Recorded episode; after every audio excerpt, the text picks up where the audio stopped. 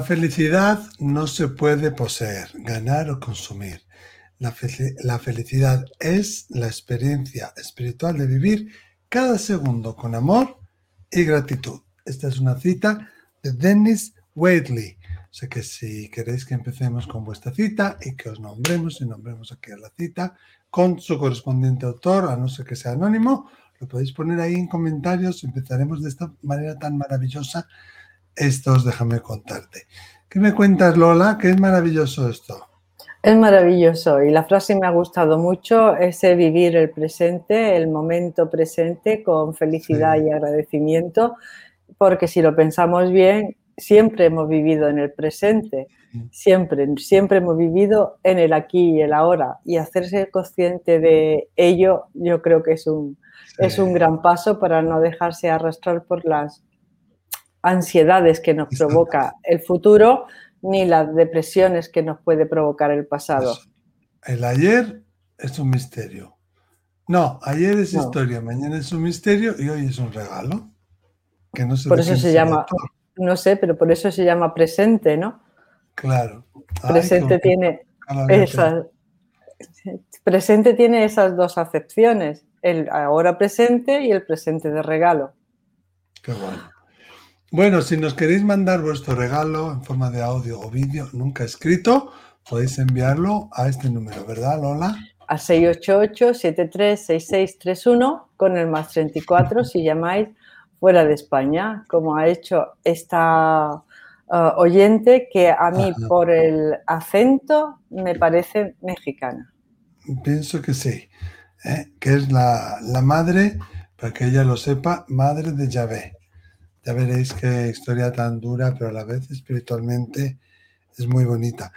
Bueno, eh, querida amiga, has enviado como 12 audios, que los hemos escuchado todos, pero vamos a poner solo dos, ¿vale? Porque si no, mm, los hemos escuchado, ¿eh? Y sabemos la historia, pero bueno, no sería demasiado poner todos los audios.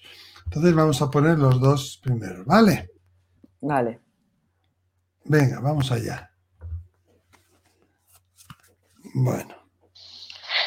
Níquel hermoso, muchos, de verdad, muchos abrazos y mucho agradecimiento a ti, a tu hermosa compañera. De verdad, lo he intentado varias veces. Dicen que no debe uno darse por vencida. Yo te sigo desde hace como dos años. Dios me dio el privilegio de encontrarte tengo muchísimas cosas que contarte. Como te digo en mis anteriores audios, mi hermoso hijo te ascendió hace tres años, cuatro meses. Un ser maravilloso de luz, increíble. Se llamaba Yahvé, se llama Yahvé. Porque mi embarazo fue tremendo y se lo entregué a Dios. Al origen, yo no tenía tantos conocimientos y sin embargo dentro de mí había una sensación hermosa de que Dios no era lo que todo el mundo pensaba. No soy parte ni de la sociedad, ni vivo... Desde pequeña me sentí distante del mundo, fuera de, de lo que es la realidad de, de esta etapa que estoy viviendo como ser humano. Mi concepto de Dios era mucho más bello, mucho más limpio. Tuve conexión y sueños con Él. Tuve una niñez muy complicada, una adolescencia tremenda. Mi madre murió cuando yo tenía 15 años, mi padre desapareció a los 11. Y sin embargo solo ha habido amor, agradecimiento. No recibí cariño, no recibí reconocimiento, pero la vida me premió con Yahvé y con mis otros dos hijos. Y la vida siempre me ha premiado y la vida siempre me ha amado a pesar de que ha sido complicadísima y que no sé dónde ha salido mi fuerza para poder continuar. Mi duelo lo viví yo. No hubo una, una, un hombre donde llorar, un, un abrazo, un te escucho. Mi duelo fue tremendo. Estoy encontrando esa paz infinita porque sé que mi hijo está conmigo y me lo juró antes, antes de irse percibo las cosas, pero no quise entender que era en el que trascendía, sabía que, que venía una trascendencia y pensé que era yo. Y yo juré que me lo llevaba conmigo.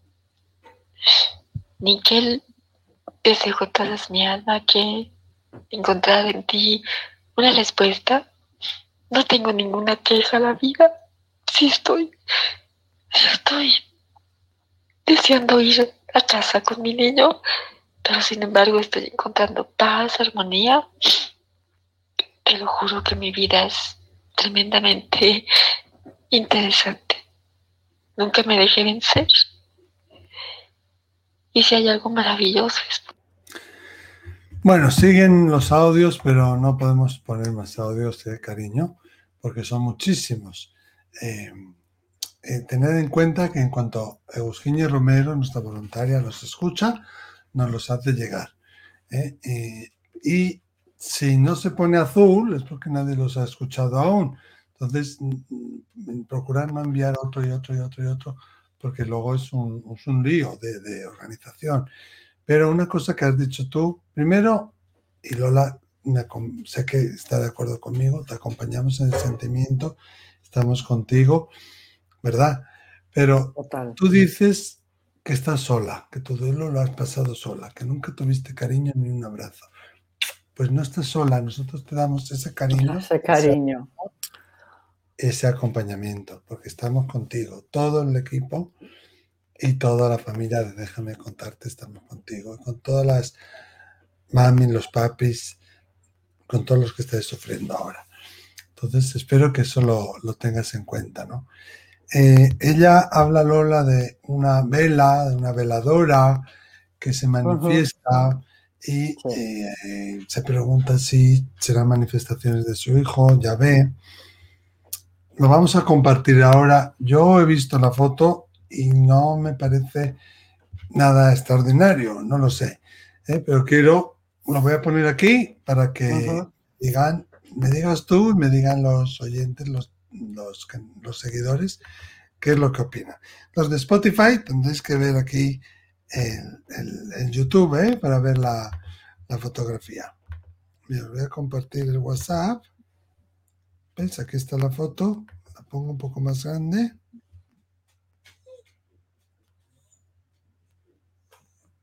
Yo aquí. Es una veladora. Yo es que no aprecio, no sé lo que ella quiere, qué es lo que aprecia ella. Tampoco lo dice en el audio, ¿no? De qué figura o qué es lo que se ve. No lo sé. Puede ser que no lo haya podido captar, bien y que ella esté bien. Perdonad un momento. Que aquí tengo a la copresentadora del show, ¿eh? que me está armando un lío. ¿eh? Está tirando todas las cosas al suelo, me está mordiendo la mano, el pie. Ya está bien. Ella quiere intervenir, es que quiere, intervenir también, también. Ay, esta perrita, que la adoro. Bueno. Tiene cinco meses y me, me, está rompiendo todo. Bueno, que lo que decíamos, copresentadora del show, sí. Claro, quiere ser la estrella también, no me digas que no, está llamando la atención. Em, entonces nosotros no vemos o no se ha podido captar bien en la fotografía. ¿Qué, es, eh, lo que ella, si, hubiera dicho, mira, veo aquí pues un ángel o veo, o, el juego de luces, eh, parece ser que, es que yo veo una luz violeta y luego pues la luz la luz del, de la vela o lo, que hubiera dentro, ¿no? ¿no? veo nada más. Mira, Miquel, no hemos puesto todos los audios, pero eh, se nota que esta mujer ha sufrido muchísimo. Muchísimo, muchísimo. Eh. experiencias personales de su juventud, que no tuvo padre, que se murió su madre. Eso es que murió, que tuvo una, dice que tuvo una, una adolescencia tremenda, hombre sin padre ni madre, pues mm. lo podemos imaginar. Y en uno de los audios que ella envía, dice que padece eh, anorexia, bulimia por más de 40 años, ¿no? Desde hace ya más de 40 años. Entonces, em, hay que, me gustaría mm, comentarle a, ella que la bulimia en muchas ocasiones está, está estudiada desde el punto de vista médico, desde el punto de vista psicológico, pero también desde el punto de vista familiar, ¿no? Entonces, al ver que hay ahí como una desestructuración de la familia, cuando ella dice que no ha, no ha tenido reconocimiento, que se ha encontrado sola, que no ha tenido un, hombro donde llorar, pues parece que está un poco desprotegida con respecto a lo que es el ámbito, al ámbito familiar, ¿no? Entonces, em, eh, en cuanto a lo que es la bulimia, eh, la bulimia muchas veces empieza y desencadena una anorexia. Es como si la bulimia fuera el primer paso de la, anorexia, ¿no? Fíjate que en la bulimia, y además lo noto a ella, es, esa dualidad que tiene, ¿no? De decir, yo quiero mm, irme con mi hijo, pero luego no sufro, pero quiero irme con mi hijo, pero quiero estar aquí porque tengo dos eh, más. Sí, sí. Exactamente. Se nota mucho eso. Se nota mucho eso. Y es que eso eh, es algo inherente o típico de la bulimia. La bulimia consiste en darse un atracón de comida para luego vomitarla después, ¿no? Bueno, pues en, el, en, la, en la, psique o una teoría psicológica que que a mí me resuena bastante y con la que estoy de acuerdo es cuando la persona está comiendo, es, es como decir, voy a seguir con vida, ¿no? Voy a seguir con vida, ¿no? Porque te estás nutriendo, quieres que el cuerpo eh, esté fuerte y que no te falte de nada. Sin embargo, cuando vomitas, es como decir, voy a morir. ¿eh? Porque uno rechaza ese alimento. Y yo tengo un control Nadie más lo tiene sobre la vida y la muerte. Sí, pero, pero se ve esa dualidad que ella manifiesta, ¿no? Por una parte, voy a seguir con vida, ¿no? Tengo que seguir con vida, mm. no me dejo vencer, nadie me ha vencido, y, o sea, esa fuerza, ¿no? Voy a seguir con vida. Y, cuando vomitas, ¿eh? vomitas, echas todo lo que tienes, ya no te queda, no, rechazas ese alimento, ¿no? Y es como si dijeras, voy a morir voy a morir, ¿no? Estoy... Eh, eh, una de las, de la, para superar en cierta manera esta situación es cuando ella, cuando tú quieras vomitar, ¿eh? tú digas, bueno, ahora me atraco de comida, bueno, ahora quiero vomitar, repítete en la cabeza, viviré, viviré, viviré, viviré, para no caer en el voy a morir. Del vómito, ¿no? Sino viviré. Esta repetición en la cabeza te va a hacer sentir más del lado del quiero seguir viva que del lado quiero morir, ¿no? Voy a seguir viva, viviré, viviré. Y además con esperanza de futuro, viviré, viviré. Fíjate que, este tipo de trastornos que tienen su raíz en la adolescencia, la infancia, en la adolescencia, eh, están analizado, analizando o pensando en tu caso, que no lo conozco estrictamente, pero por las pinceladas que tú has dado, que tu madre se muere con 15 años, pero tu padre abandona con 11, ¿no? Eh, ahí está la clave, yo creo. claro, ahí está la clave. Es, y, además relacionado con este trastorno alimenticio, ¿no? Eh, Beth Hellinger, que es uno estudioso de la sistémica familiar, a este tipo de trastornos le atribuye el que la madre eh, le haya hecho saber a los hijos por un abandono del padre, bien presencial o bien real, de que mm, tu padre no, no, trae de comer a esta casa. ¿eh? O sea, algo así como el mensaje es tu padre no trae de comer a esta casa. No, no podéis coger nada de vuestro padre porque vuestro padre mm, no está en vuestra casa. Solamente dependéis de mí. Yo tengo que seguir. Yo soy la única de la que podéis depender, ¿no? Y deja aparte y deja fuera a la figura del padre, ¿no? Tu padre no te da de comer en esta casa porque no trae no trae alimento a esta casa. De hecho, el padre desapareció, ¿no? Entonces, siempre que tengas un ataque de ansiedad por comer, te voy a dar un, como, no es psicomagia, pero un poco sí, ¿no? Porque ayuda al inconsciente a incorporar de nuevo a esa figura del padre que está desaparecido y a ver si se puede equilibrar esa dualidad que tú tienes entre voy a vivir, quiero morir, ¿no? Eh, eh, bueno, siempre que tengas un ataque de ansiedad por comer, compra todos los alimentos que quieras comer. Colócalos sobre la mesa. ¿eh? Mira la comida. La miras. Y seguidamente con una cuchara pequeña, imagina, imagínate que estás sentada en el regazo de tu padre. Que te sientas en el regazo de tu padre y que tu padre te tiene ahí cobijada, atendida. Después, toma un pequeño bocado con la cuchara. Imagina que miras a tu padre y que tú le dices, contigo la comida está deliciosa, papá. ¿Eh?